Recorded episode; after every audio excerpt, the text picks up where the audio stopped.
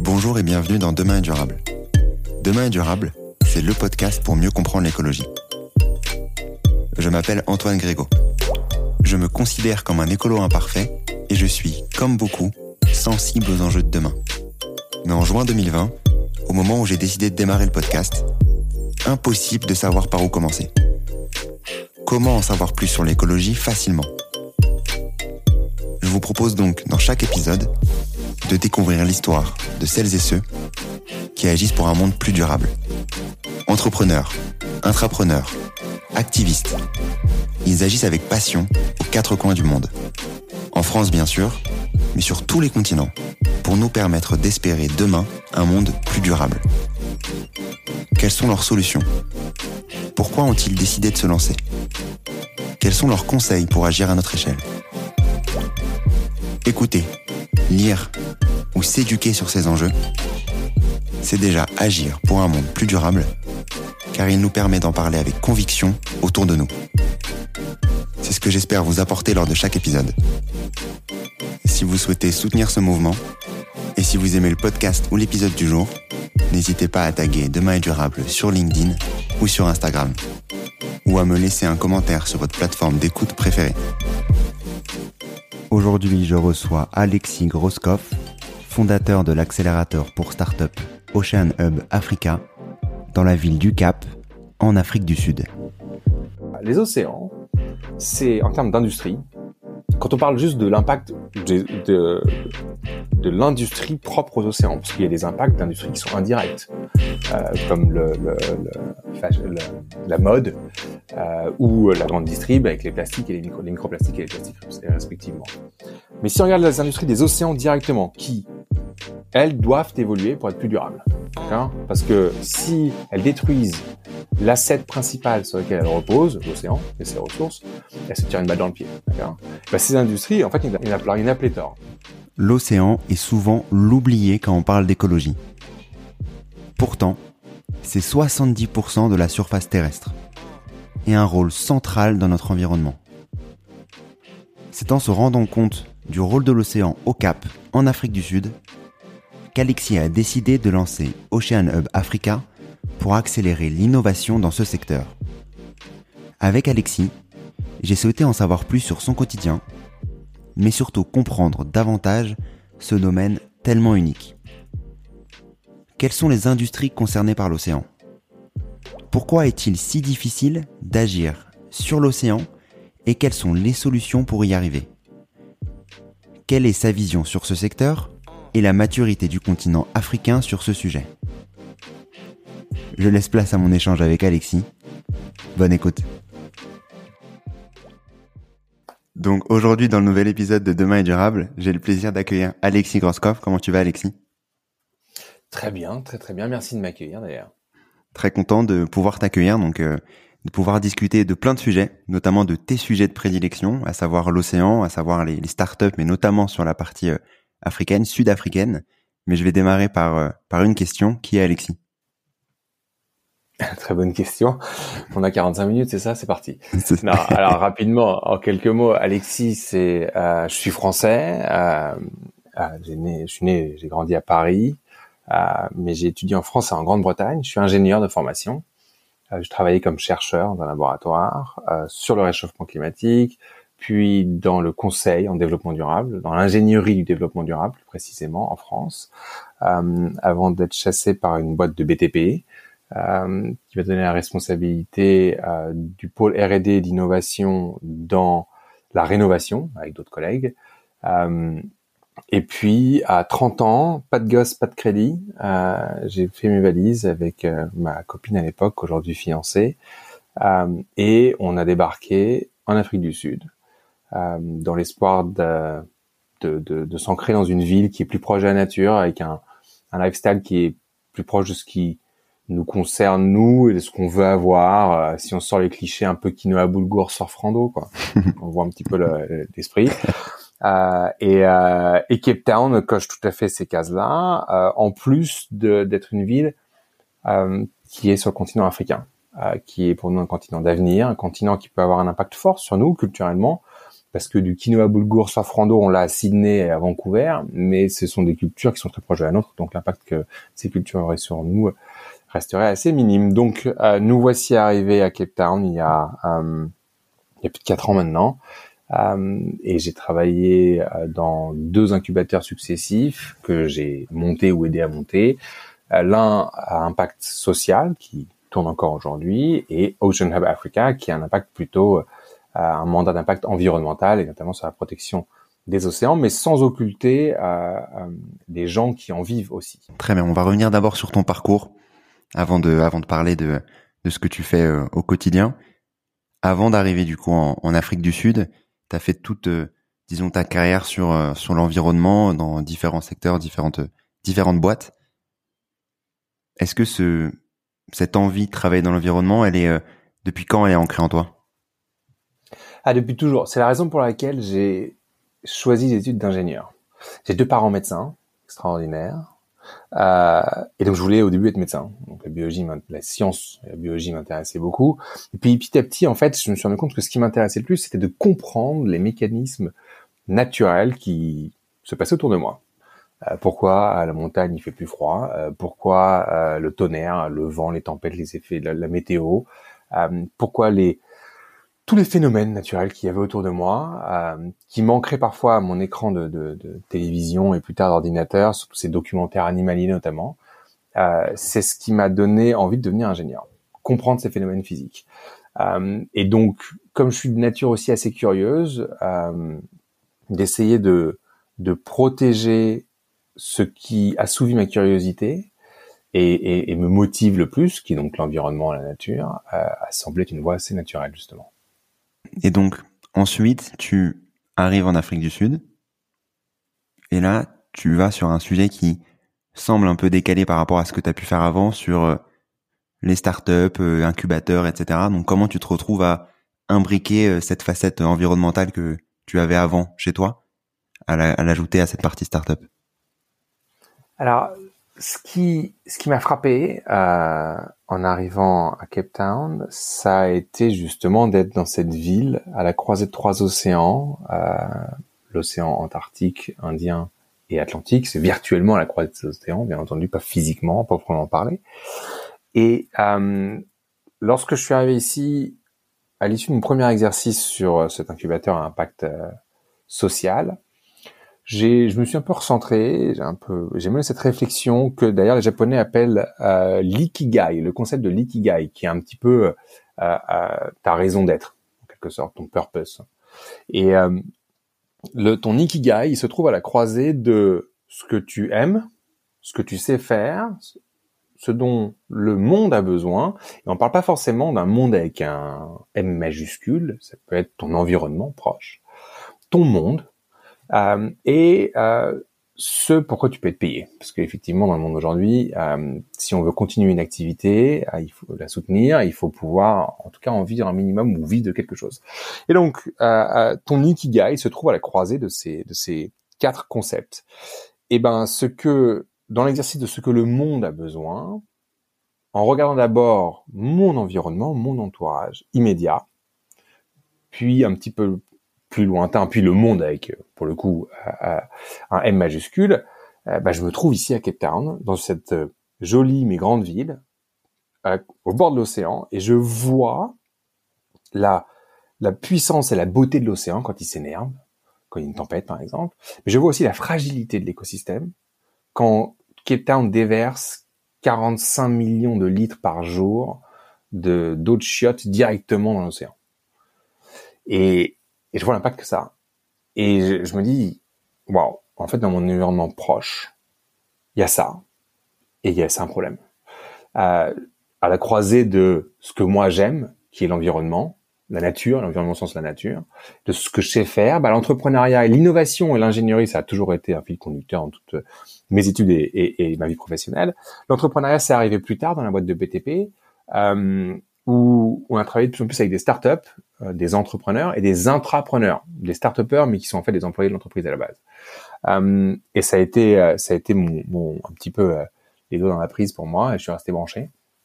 Euh, et, euh, et, du coup, voilà, je, je, je suis, j'ai travaillé dans l'accélération, l'incubation euh, euh, en France, puis en arrivant ici un petit peu sur le côté social, donc je sais le faire. Ce que j'aime, c'est la nature, la protection de la nature, et ce dont le monde a besoin, en commençant par mon environnement proche, c'est des solutions pour que les sociétés, l'homme et l'océan puissent cohabiter de manière plus durable et plus saine. Et alors après le dernier, euh, le dernier point, c'est ce que ce qui peut te rapporter de l'argent, et ça, ça, ça reste encore à démontrer. Comment est-ce que tu te retrouves à, à créer un incubateur sur l'océan particulièrement? Est-ce que est-ce que tu as eu des compétences euh, initiales pour justement aller monter euh, cet incubateur là Alors oui et non. mon diplôme d'ingénierie environnementale clairement aide, mais mes multiples heures, peut-être jours, qu'on s'est consolidé euh, devant des documentaires euh, animaliers ou non sur les océans, clairement aide. Euh, mais si je comprends bien ta question, je pense que tu prends l'hypothèse que c'est assez niche et donc du coup faut aller chercher cette idée, faut aller la chercher cette idée-là. Elle est un peu farfelue, elle a, elle a un peu, faut aller la dénicher. Et ben en fait pas tant que ça. Euh, certes, faut peut-être aller la dénicher, mais c'est pas si unique que ça. Les océans, c'est en termes d'industrie. Quand on parle juste de l'impact de, de, l'industrie propre aux océans, parce qu'il y a des impacts d'industrie qui sont indirects, euh, comme le, le, la mode euh, ou la grande distrib avec les plastiques et les, micro, les microplastiques et les plastiques respectivement. Mais si on regarde les industries des océans directement, qui, elles, doivent évoluer pour être plus durables, d'accord? Parce que si elles détruisent l'asset principal sur lequel elles reposent, l'océan et ses ressources, elle se tire une balle dans le pied, d'accord? Bah, Ces industries, en fait, il y en a plein, il y en a pléthore. Il y a tout ce qui est transport maritime, fabrication et réparation, maintenance de bateaux, que ce soit loisir ou euh, de transport. Il y a tout ce qui est biotechnologie marine, euh, énergie renouvelable marine, tout ce qui est tourisme côtier et maritime, tout ce qui est sport aquatique, euh, sport nautique, pardon, tout ce qui est pêche, pêcherie, et aquaculture, et en particulier la mariculture, qui est l'aquaculture en eau salée. Malheureusement, il y a une, forme d'industrie illégale qui est tout ce qui est autour du, du, poach, du braconnage et euh, de la piraterie. Ça utilise les ressources des océans, mais de manière illégale. C'est à peu près 23,5 milliards de dollars par an. Hein. Donc c'est quand même beaucoup d'argent, cette euh, industrie illégale. Euh, et tout ce qui est data sur les données sur les océans et l'exploration des océans. Il y a aussi des industries avec lesquelles nous on travaille pas aujourd'hui pour des raisons assez assez claires et encore que on, pourrait être amené à évoluer. Tout ce qui est oil and gas, tout ce qui est euh, pétro, euh, pétrole et, et, gaz naturel, mmh. énergie fossile et l'exploration qui va avec, l'extraction et l'exploration et tout ce qui est en anglais seabed mining, tout ce qui est je sais pas si ça dit du minage, mais tout ce qui est extraction de minerais euh, euh, dans les océans, sur les fonds marins. Et les raisons pour lesquelles nous on travaille pas avec ces industries-là, c'est que aujourd'hui elles sont plutôt destructrices que réparatrices euh, sur tout ce qui est de l'océan. Cependant, euh, il est souvent plus efficace, et ça n'engage que moi de dire ça, de d'aider ces industries en travaillant avec elles depuis l'intérieur, de les aider à shifter, à changer, plutôt que d'essayer de se battre contre elles depuis l'extérieur. Mais aujourd'hui, on les écarte parce qu'on a déjà assez de travail sur le reste. Donc ouais, tu parlais de plusieurs industries, euh, plusieurs industries euh, maintenant. Est-ce que tu peux euh, nous nous dire sur quel secteur à peu près elles doivent, enfin sur quelle facette elles doivent se réinventer? Si tu en prends une ou deux, disons en, en, exemple, bien entendu. Ah, bien sûr, toutes ont le même problème aujourd'hui, à mon sens, c'est qu'on a en anglais, on dit you can't, you can't manage what you cannot measure. Et on manque de données. En français, donc du coup, c'est dur. Enfin, on peut pas, on peut pas gérer ce qu'on ne peut pas mesurer. Je suis sûr qu'il doit y avoir un équivalent en termes d'expression française. Euh, et on n'a pas de data sur les océans. On a trop peu de data sur les océans. Donc, on peut prendre n'importe quelle industrie. C'est pour prendre un exemple, ça. Hein. Dans n'importe quelle industrie, on peut dire, par exemple, sur la pêche, eh ben, il faut pêcher de manière plus durable, c'est-à-dire pêcher avec euh, une meilleure compréhension des stocks, des ressources que, que l'océan nous apporte, euh, pour euh, pêcher au bon moment, la bonne taille au bon endroit et les bons types de poissons, et puis savoir mieux cibler les poissons qu'on pêche, parce que tout le monde est au courant, tout ce qui est bycatch, etc. ça c'est pour un exemple, mais si on prend n'importe quelle autre industrie, le fait que on ait trop peu d'informations sur l'impact en termes d'exploitation, de pollution, de, changement climatique, que nos activités ont sur les océans et ces activités industrielles qui, qui utilisent les ressources océaniques, fait qu'il y a énormément de progrès à faire. On n'a même pas d'ailleurs l'ampleur des progrès. Euh, C'est-à-dire que les, les, chiffres qu'on voit euh, sur lesquels on a aussi pu discuter avec euh, avec Lamia SM Lali dans dans un épisode précédent sur sur l'océan, sur euh, tous ces, ces, chiffres qui peuvent exister, euh, qu'on a pu voir dans, dans, des, dans des documentaires comme Seaspiracy ou autres que, que je vous recommande sur Netflix notamment. en fait, c'est disons que ce que tu veux dire, c'est que c'est un peu les seuls chiffres disponibles. Il y en a très peu de dispo et, et on se rend pas compte de l'ampleur de, de, de dégâts entre guillemets. On se rend pas compte de l'ampleur des dégâts, pas du tout entre guillemets. On se rend point d'exclamation. Euh, et on commence à peine. En 2019 a été publié euh, euh, par le GIEC, qui est ce groupement scientifique international piloté par l'ONU, un rapport sur l'état des océans. Et on s'est rendu compte qu'en fait, on était en train de foutre en l'air le, le principal moteur du climat sur la planète. D'une part, le principal, la principale source de protéines pour l'homme, sur la planète. Le, le principal moyen de commerce, 90% hein, du commerce, du trade se fait par euh, bateau. Donc on se, rend compte de l'importance, on pouvait l'imaginer déjà, des océans. Il faut, se dire qu'on appelle ça la planète Terre, mais c'est pas vraiment la planète Terre, hein, c'est la planète flotte hein, sur laquelle on est. 70% de la surface de la Terre est de l'eau, et c'est que la surface. Les abysses des océans sont bien plus profonds que les sommets des montagnes. Et il y en a beaucoup plus. Donc, enfin, faut, faut, faut, faut, vraiment se rendre compte de ça et de l'importance que l'océan a. Et ça, ça a été mis euh, euh, enfin, au jour. Enfin, on le savait, mais ça a été vraiment placé euh, devant tout le monde. Euh, les grandes entreprises, comme les grands gouvernements ou tous les gouvernements de ce monde, en 2019, et ça a été placé comme un, un item dans l'agenda top priority euh, stratégique pour énormément de gouvernements de toutes les tailles euh, et énormément d'entreprises aussi de toutes les tailles. Et donc du coup, ça y est, on commence un petit peu à se bouger en disant ah oui, on avait fait l'économie verte pour tout ce qui était sur Terre. Bah maintenant, il faut faire l'économie bleue pour tout ce qui est dans la mer. Et euh, et ça commence enfin à bouger. Et une des industries là-dedans qui est en pleine explosion, c'est tout ce qui est euh, euh, ocean exploration, tout ce qui est data euh, et tous ces drones euh, qu'on met dans l'eau ou sur l'eau qui sont complètement autonomes, qui vont aller choper de l'information sur le pH, l'acidité ou la basicité de l'eau, la salinité, la turbidité, l'activité biologique, euh, euh, et, et les, bien entendu les températures et les gradients de température qui sont extrêmement importants.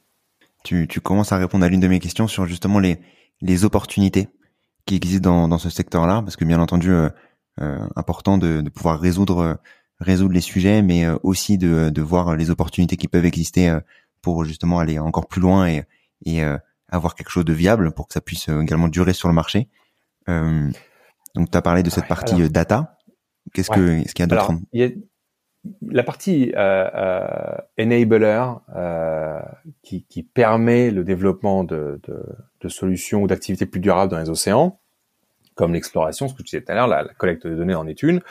Euh, il y a tout ce qui va permettre de changement technologique pour une transition. Donc, si on prend euh, dans euh, le tourisme côtier durable, bon bah c'est c'est c'est plus sur l'aménagement du territoire, par exemple, ou des services qui sont proposés aux touristes, qui soient plus durables, moins plastique, moins fossil fuel, etc. Sur la pêche, bon bah c'est de, pêcher à des moments donnés, dans un endroit donné, des espèces qui sont mieux ciblées, euh, dans des quantités bien bien enfin bien contenu et, et, et monitoré surtout, euh, suivi et évalué. Euh, et bon, dans toutes ces autres industries, il y a plein de petites choses à faire dans ta point de vue technologique pour améliorer la façon dont on agit. Mais ça, c'est de la façon dont comment est-ce que l'activité qu'on a aujourd'hui a réduit son impact sur les océans. Mais la, une des grosses opportunités qui existent, c'est d'utiliser l'océan comme solution contre le réchauffement climatique, contre le changement climatique. Euh, je m'explique. Il y a des effets du changement climatique sur les océans. On connaît l'acidification, euh, euh, la stratification à cause des températures, des couches de l'océan, la désoxygénification des océans, euh, qui sont des problèmes du réchauffement climatique ou du changement climatique sur les océans. Mais les océans offrent pléthore de solutions pour justement s'attaquer au changement climatique. Il y a plein d'énergies renouvelables marines, que ce soit euh, des énergies thermiques, euh, où, euh, où on va par exemple refroidir. Il y a Microsoft, si on a le droit de donner des marques, qui euh, dans les pays de la mer Baltique, je crois que c'est en Norvège, je suis pas sûr, a mis un de ses euh, data centers dans l'océan. Aujourd'hui, euh, j'ai pas, je suis pas sûr de mes chiffres, mais je crois que 5% de l'énergie mondiale est, est consommée par les data centers et principalement pour la clim pour refroidir ces salles, pour les ordinateurs en eux-mêmes, mais aussi pour la clim. Donc si on les met tous sous l'eau et que l'eau est froide, alors tous sous l'eau, faut faire un peu attention, faut pas les mettre tous à côté, hein, euh, mm. et eh ben on économise énormément d'énergie. Donc ça, c'est utiliser le, le, froid de l'océan, les courants froids, pour euh, pour de la clim, quoi. On peut faire des pompes à chaleur comme ça. On peut utiliser le vent offshore, on peut utiliser les vagues, euh, on peut utiliser énormément d'énergie renouvelable. On peut, aussi utiliser les systèmes, les services écosystémiques naturels tels que les mangroves, euh, les, les seagrass meadows, les prairies sous-marines, euh, les herbiers marins en français, euh, ou tout ce qui est algues en général, qui va naturellement absorber du carbone, du CO2, dioxyde de carbone, et qui va le séquestrer de manière durable, et donc du coup va permettre de limiter les effets de gaz à effet de serre du, du dioxyde de carbone. Donc utiliser l'océan comme solution contre le changement climatique. Et toi, particulièrement sur ce que vous faites. Donc, euh, tu as un incubateur, bien entendu, au Oceanum Africa, qui travaille sur ces thématiques-là. Quelles sont les innovations que vous avez pu repérer, vous, de votre côté? Euh, Il y en a un paquet d'innovations. Moi, il y en a une que j'aime beaucoup. Alors, il y a plein de trucs euh, très high-tech. Euh, par exemple, on travaille sur un mécanisme associé de l'intelligence artificielle, désolé pour le buzzword, qui va faire évoluer la forme des pales d'une éolienne euh, offshore, qui sont des pales gigantesques, hein, centaines de mètres, euh, pour en faisant du biomimétisme d'ailleurs, en reprenant les mouvements des rapaces, des ailes de rapaces, euh, pour euh, optimiser l'efficacité quand il y a de faibles vents et pour surtout limiter les, les dommages potentiels quand il y a des tempêtes. Donc ça, c'est très high-tech, c'est très recherché en termes de, d'ingénierie mécanique d'une part, et mm. puis d'intelligence artificielle embarquée d'autre part. Il y a des trucs beaucoup plus accessibles que je trouve brillants, mais brillants. Il faut dire qu'il y a quand même énormément d'opportunités. Il n'y a pas besoin d'avoir fait euh, euh, euh, Polytechnique ou Stanford pour y arriver. Euh, il y a cette euh, chercheuse néanmoins, donc euh, d'un niveau d'éducation assez élevé, italienne qui vient d'Afrique du Sud, qui a, a créé cette boîte Shark Safe Barrier. Je vous donne le nom qui utilise aussi du biomimétisme euh, pour, pardon, pour euh, euh, fabriquer des forêts de laminaires, du kelp.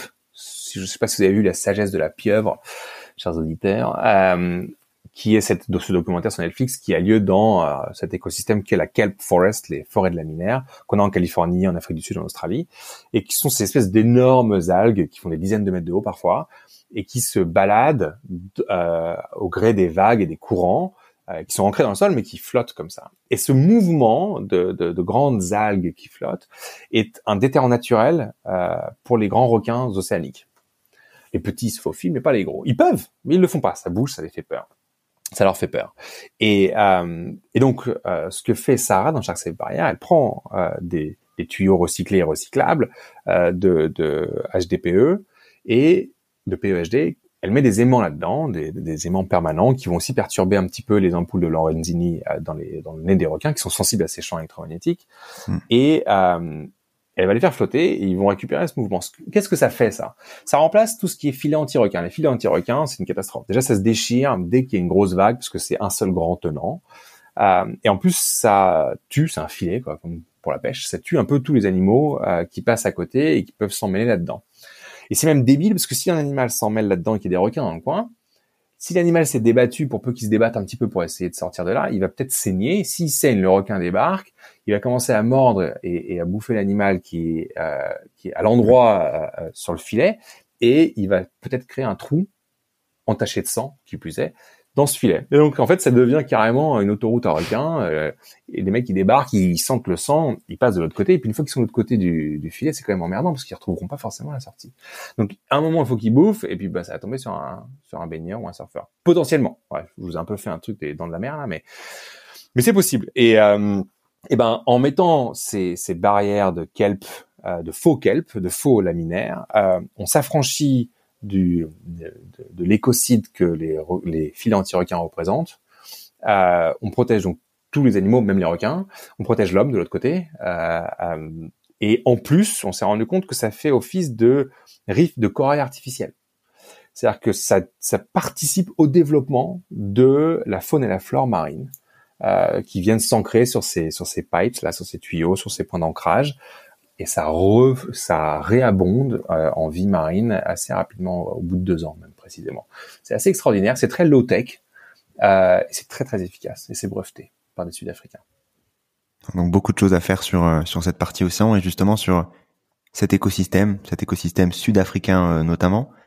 Est-ce que c'est l'Afrique du Sud au global qui est propice à ce type d'innovation? Euh, Oui, non. Nous, on opère euh, sur le continent. Hein. On n'est pas, on est, nos, nos, bureaux sont basés à Cape Town, au Cap, mais on opère sur toute l'Afrique. là, c'est un exemple de startup sud-africaine en l'occurrence. Est-ce que l'Afrique du Sud est propice? Oui, mais les autres sont pas non plus anti. Je m'explique. Euh, euh, Cape Town en particulier est propice. Comme je le disais, on a croisé trois océans. Alors c'est cool pour le marketing, mais c'est surtout cool parce que ça, ça, ça en fait un hub de, de sciences marines euh, et, et dans, en océanographie, en biologie marine, etc. assez important. Euh, parce qu'il y a tout un tas de choses à analyser, qu'on peut à observer, pardon, depuis Cape Town ou les alentours de Cape Town en particulier. Euh, et il est primordial pour développer des solutions durables dans les océans, euh, d'avoir des solutions en général, de toute façon, d'avoir une compréhension exhaustive des problèmes qu'on essaie d'adresser.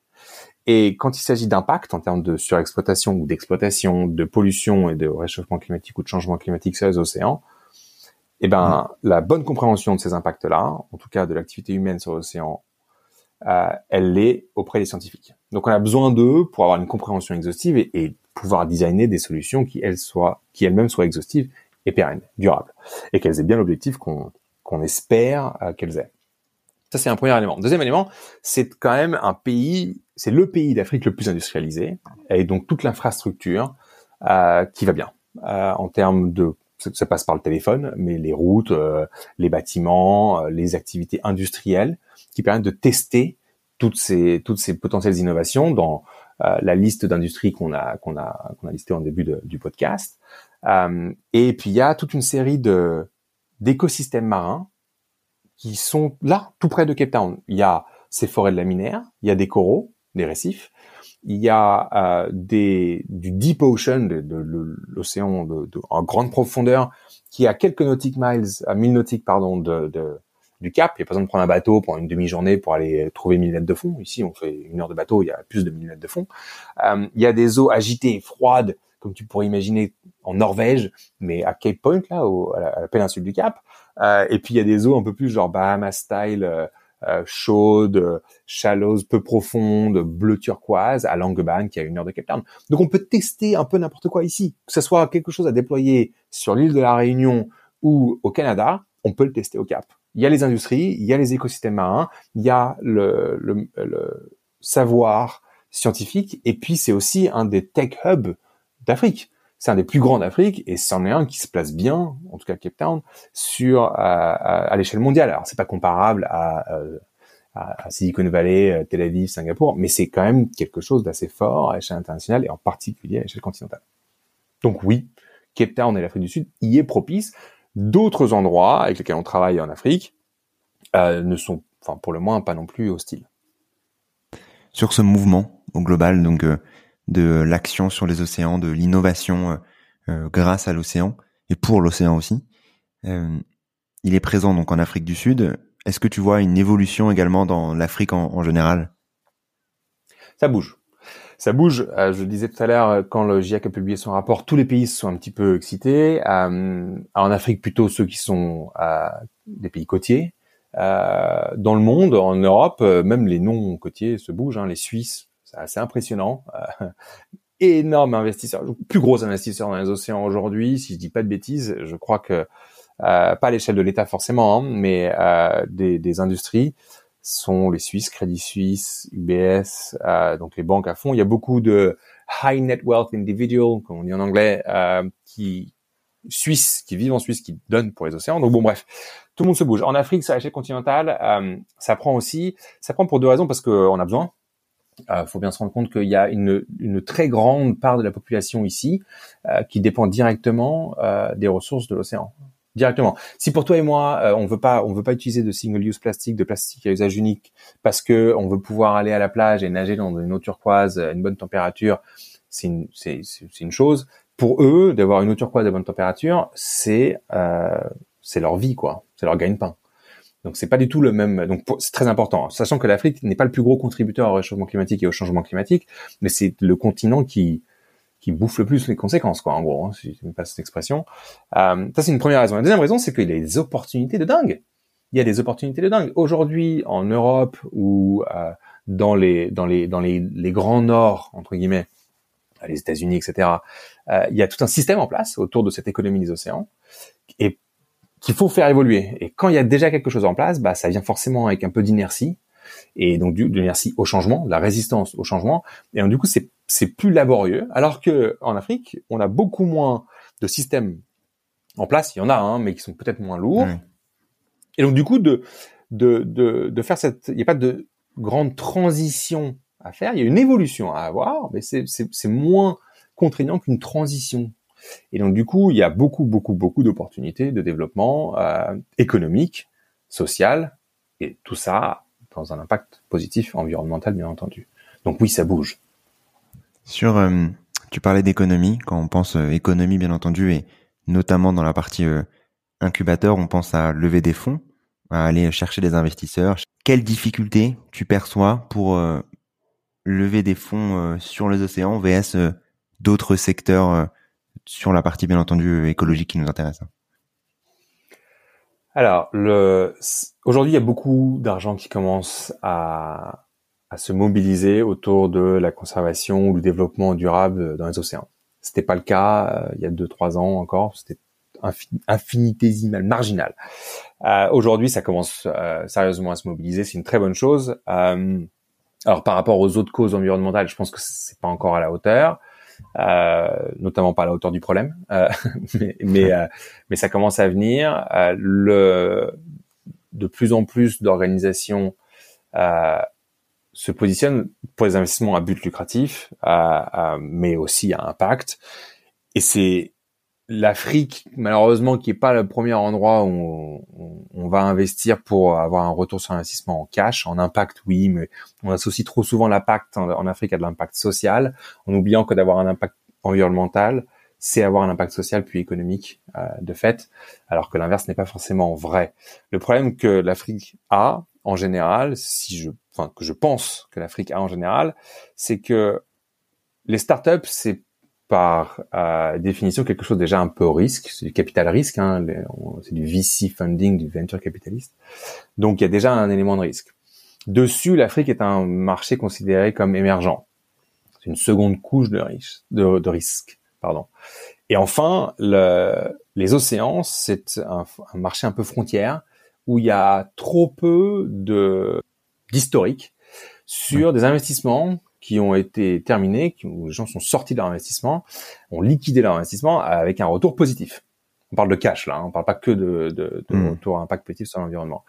Et comme il n'y a pas assez de track record là-dessus, eh ben il y a énormément de, de institutional funding, de fonds institutionnels qui sont un petit peu euh, réticents à investir. Donc ça commence à se mobiliser, mais le manque d'historique, euh, le fait, en tout cas pour nous, qu'on opère dans un marché émergent en plus, dans une économie euh, émergente, euh, que sont les startups, je veux dire, c'est pas forcément évident, mais on va y venir, on va y parvenir en tout cas. Si on, on se concentre sur euh, l'action, donc qui est bien entendu la, base de ton de ton de ton modèle, bien entendu un incubateur, et de tes conseils pour agir. Quand on, si on se met à la place d'auditeurs, d'auditrices qui seront qui seraient passionnés ou pas, hein, bien entendu par par l'océan, quel message tu leur donnerais pour faire passer, pour euh, accélérer cette prise de conscience et peut-être euh, accélérer l'action Eh bien, deux trois, euh, deux trois stats, j'espère. déjà, il y a cette phrase d'un chercheur américain qui disait si tu penses que ton argent est plus important que l'air que tu respires, arrête de respirer pendant que tu comptes ton argent. Bon, Ça, c'est le premier exercice pour la nature en général. Deuxième, euh, deuxième élément, sur les océans en particulier, euh, toutes les 50% de l'oxygène qu'on produit et euh, qu'on respire pardon, est produit par l'océan. Donc toutes les deux respirations que, que toi et moi on a, que tout le monde a, c'est grâce à l'océan. Donc c'est quand même si on protège pas ça de manière assez court-termiste, on risque d'avoir des problèmes. et puis encore une fois, jusqu'à maintenant, l'océan a absorbé à peu près 90% de l'énergie que nous, on a relâchée dans l'atmosphère. Euh, c'est je ne sais pas combien de milliers d'Hiroshima par seconde ou minute que l'océan absorbe en quantité d'énergie. Et là, il est arrivé à saturation, ça y est. Et donc du coup, tout ce qu'on met, chaque kilo, chaque gramme qu'on met de CO2 dans l'atmosphère, qui avant en partie était absorbé par l'océan, maintenant, enfin en tout cas une partie de ses effets était absorbée par l'océan, Maintenant, 100% de l'effet de ce dioxyde de carbone va nous retomber sur la gueule. Donc c'est fini en fait. Euh, il fallait s'en rendre compte avant pour essayer de, de, de, continuer à faire levier sur cet océan. Euh, maintenant, il faut réparer les dégâts. Et, euh, et, le temps presse. On a 10 ans, on le sait, 2030, hein, les objectifs de développement durable, les ODD de l'ONU, pour que pour que ça marche. Donc euh, let's get moving.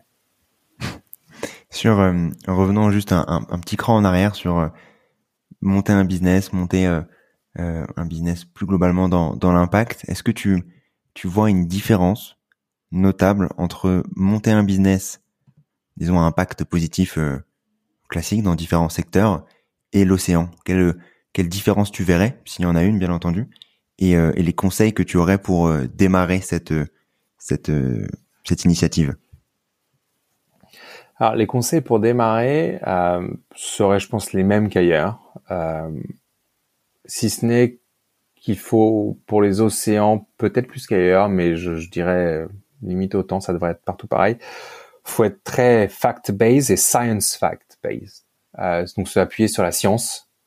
Euh, parce qu'encore une fois, si on veut avoir un impact, la, seule et unique bonne compréhension de l'impact aujourd'hui dans les océans, elle, elle, elle est au sein de, des universités, des centres de recherche en ce qui concerne l'activité humaine en tout cas. Euh, quelle est la vraie différence à part ça C'est que l'océan est ultra vaste. Et que justement, pour bien mesurer ton impact, c'est extrêmement compliqué. Et c'est un peu, euh, c'est un peu compliqué parce a un moment, tu es obligé de tirer un trait dans le sable en disant, bah là, c'est plus moi, là, je peux plus gérer. Parce que en fait, une action où tu vas sauver des baleines à Cape Cod dans le Massachusetts aux États-Unis euh, peut tuer en fait les ormeaux de de, de, du sud de, de, de, Cape, de Cape Town euh, euh, sans que tu en fait euh, sans qu'on puisse jamais vraiment faire le lien si on fait pas lifetime analysis du, du pas life cycle hein, j'ai passé toute une vie à aller analyser le truc. Donc en fait voilà il y a, y a c'est cette c'est cette c'est pas français ce que je vais te dire mais cette vastitude cette immensité que représentent les océans à la fois en termes de, de, d'éléments physiques et à la fois en termes de d'inconnu parce qu'on sait trop peu de choses. Et donc c'est ça le plus gros challenge quand on lance un, une, une venture, une, une, entreprise à impact dans les océans, à mon avis. Et si on se projette sur euh, l'avenir, sur euh, les, euh, les cinq ans, disons, qui arrivent pour pas faire trop trop loin, sinon ça devient difficile de se projeter. même cinq ans, ça devient un peu long en soi. Sur cette évolution de de l'accélération sur les sujets de l'océan. Donc tu disais que ça avait démarré euh, notamment un coup de boost euh, grâce euh, grâce au GIEC en, 2019. Sur les prochaines années, comment est-ce que tu vois ça évoluer? Alors, je, je, clairement, je suis biaisé là-dedans. la raison pour laquelle j'ai monté Ocean Lab Africa, c'est que il y avait déjà des activités et des organisations qui travaillaient à un niveau B2C, business to customer, qui allaient changer un petit peu le comportement, éduquer ou instruire les gens pour qu'ils puissent évoluer dans leur comportement au quotidien. Euh, il y avait des entreprises qui travaillaient sur un B2G business to government level, donc qui allaient lobbyiser euh, tout ce qui était euh, politique et régulation pour mettre en place euh, des, des incentives ou des, ou, des, ou des lois pour favoriser le développement durable, notamment dans les océans. Mais l'un comme l'autre, extrêmement important, hein, ne sont que des drivers, des moteurs du changement. Si toi et moi on décide de arrêter le, tout ce qui est plastique et usage unique et que la France décide d'interdire le plastique à usage unique, je crois que ça va être le cas d'ailleurs en Europe, eh ben ça ne donne pas la solution à, à, au supermarché, sans donner de marque, euh, pour qu'il y ait plus de plastique à usage unique sur leurs étagères, par exemple. Bon, c'est un exemple où on pourrait facilement trouver des solutions, mais c'est juste pour te dire que concrètement, ça ne ça n'effectue pas le changement, ça le motive uniquement, ce qui est déjà pas mal, mais ce qui n'est pas suffisant. Et donc du coup, Ocean Africa se positionne plutôt sur un, un, un level B2B, un niveau business to business, où on va aider les entreprises à implémenter le changement qu'on souhaite tous voir. Or, vu le temps qui nous est imparti pour effectuer ces changements et qu'ils aient un impact et que ça, ça serve à quelque chose, euh, euh, il faut le faire très vite. Et si tu veux le faire vite, il faut disrupter. Si tu veux disrupter, il faut de l'innovation agile et flexible, ce qui est quand même très dur de faire depuis l'intérieur. Donc, ça se fait plus facilement avec des startups. Et donc, je pense que compte tenu des contraintes que sont les nôtres aujourd'hui et de l'ambition de toute une génération qui arrive, qui s'appelle les sustainable natives. Toi et moi, on est peut-être des digital natives, mais les mecs d'après, c'est des sustainable natives. Euh, et ben, ça sera, à mon avis, l'innovation, et puis surtout dans un niveau B2B, qui prendra le dessus. Donc, je vois ce secteur-là exploser dans le bon sens du terme, grandir, et vite. En tout cas, je l'espère j'y travaille. Donc, pour finir sur, euh, sur les dernières, euh, les dernières questions de, de Demain et Durable, Alexis, en commençant par un contenu qui t'a marqué récemment et que tu pourrais partager Alors, c'est un contenu qui est euh, récent entre guillemets. Euh, je crois qu'il date de septembre 2021, euh, donc bon, c'est pas si vieux non plus. c'est peut-être un classique pour beaucoup. Jean-Marc Jancovici, un grand alarmiste, mais qui soutient bien ses propos, qui est brillant, je trouve brillant. Il a fait une conférence à l'ESCP qui s'appelait Du business sans énergie et sans climat. Point d'interrogation où il parle notamment euh, de la notion biaisée de, du système dans lequel on évolue euh, et de ce qui permet de prendre des décisions qui sont tous basées sur le prix. Et c'est brillantissime. Je le recommande à tout le monde. je suis d'accord. Un, une masterclass de Jean Comici, comme il en fait euh, assez régulièrement, honnêtement. Euh, également, est-ce que tu aurais une action pour agir dès demain dans le bon sens? J'en ai plein, euh, mais en choisir à quelques-unes, euh, bah, c'est l'été chez moi, mais c'est l'hiver chez vous, euh, en Europe. Euh, donc privilégier le pull, voir la petite doudoune à l'intérieur, plutôt que le chauffage. Number one. Euh, on a tous des vêtements d'hiver euh, qui dorment dans un placard, voire des vêtements de ski. Bah, donnez-leur un peu de vie et portez-les à l'intérieur. Faites-vous des, des petite soirée à thème avec euh, vos, partenaires respectifs ou vos colocs ou peu importe, ou même tout seul. Euh, mais privilégier les vêtements, rajouter des couches plutôt que euh, d'augmenter le chauffage. Il y en a un autre qui m'énerve, un réflexe qui m'énerve beaucoup dans les foyers aussi, c'est ces mitigeurs dans les robinets. Quand c'est pas deux robinets, c'est un mitigeur. Les gens qui les mettent au milieu parce que c'est plus esthétique. Et la conséquence directe, c'est que dès qu'on allume l'eau, quel que soit l'usage, elle est à minima tiède. Et donc on allume euh, tout ce qui est euh, eau chaude sanitaire, le chauffage de l'eau, et c'est pas nécessaire pour se laver les mains, pour remplir la casserole, pour faire des pâtes ou que sais-je. Laissez ce robinet, ce mitigeur sur froid pour que ça devienne un exercice de le mettre sur chaud et que vous ne le fassiez que quand c'est nécessaire. Voilà, des petits gestes qui font à grande échelle la différence. Et enfin, un ou une invitée que tu recommanderais dans le podcast? Euh... Ah, ça sera ça sera des 1. J'ai honte, j'aurais bien aimé avoir un 1 et une 1, mais ça sera 2 1, 2 1. Euh, Thomas Bernard, il n'y avait pas ces trucs de bucket challenge là où je, je te jette le truc Thomas, euh, de l'UICN, euh, de l'Union internationale pour la conservation de la nature, qui est un, un Français franco-argentin qui vit au Kenya, euh, un collègue avec lequel je travaille énormément, qui est d'un leadership phénoménal, euh, une machine de guerre euh, qui se bat aussi pour les océans et qui a lancé une initiative à laquelle j'ai énormément participé, à laquelle je contribue, qui s'appelle la Grande Muraille Bleue, à l'instar de la Grande Muraille Verte. Et je t'invite sérieusement à l'interviewer s'il a le temps et si tu trouves, tu le trouves intéressant. Et je te donne un autre, euh, un copain Sudaf euh, qui agit, qui est un entrepreneur lui, euh, donc qui bosse à son compte pour sa boîte, qui s'appelle Pays Gaz.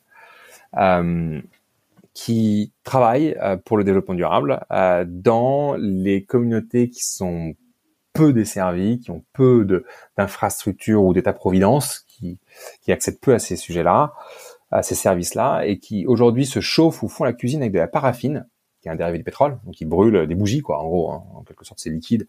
Euh, cette espèce d'huile qu'on met quand vous faites des fondus, encore une fois, là, cette espèce de liquide bleu qu'on allume, qui ressemble à de l'essence. En fait, c'est de la paraffine. Euh, et c'est euh, le mode principal de chauffage et de cuisine dans dans les townships, dans les slums, dans les bidonvilles en Afrique et dans beaucoup d'autres endroits. Et c'est extrêmement polluant, c'est des énergies fossiles, c'est horrible en termes de, de, de pollution même dans le foyer, et c'est dangereux. Après, c'est économique, c'est sûr, parce que c'est un, sous-produit de, de, la raffinerie de pétrole, donc on s'en débarrasse assez facilement. Et lui, ce qu'il fait, c'est il, il, offre la possibilité à ses foyers euh, euh assez informels euh, de s'équiper en gaz naturel. Et, euh, et, la façon dont il le fait, il te le racontera, c'est en permettant un système de pay as you go. Le problème, c'est que les gens ici vivent au jour le jour, ils gagnent un petit peu d'argent, ils le dépensent dans le, jour même ou le lendemain pour euh, foutre de la bouffe sur la table, quoi. Et donc du coup, ils peuvent pas acheter euh, un, un, euh, une canne de, une bouteille de 19 litres de gaz. C'est beaucoup trop cher. Donc du coup, il faut qu'ils achètent euh, en pièces détachées en découpage. Et le problème de l'acheter en découpage pour le pour le gaz, euh, c'est qu'il faut de la machinerie euh, et des systèmes, et donc du coup c'est pas rentable. Et lui a développé euh, un système qui permet de faire ça, et c'est brillant. Je t'invite à le contacter. Il s'appelle pardon, il s'appelle Philippe. Il s'appelle Philippe Weblich. Ok, très bien. Et, euh, si on souhaite vous euh, vous retrouver, où est-ce qu'on peut le faire, Alexis? Euh, Sur notre site web www.oceanhub en un mot .africa. Il y aura plein d'informations. Très bien. Merci beaucoup, Alexis. Merci beaucoup pour ton temps. Ah, merci à toi, Antoine. À bientôt. Merci d'avoir écouté cet épisode et bravo d'être arrivé jusque-là. J'espère que l'épisode t'a plu. Si c'est le cas, n'hésite pas à en parler autour de toi et à le partager ou à mettre 5 étoiles au podcast sur ta plateforme d'écoute préférée.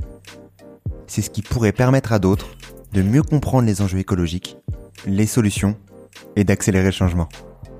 À la semaine prochaine.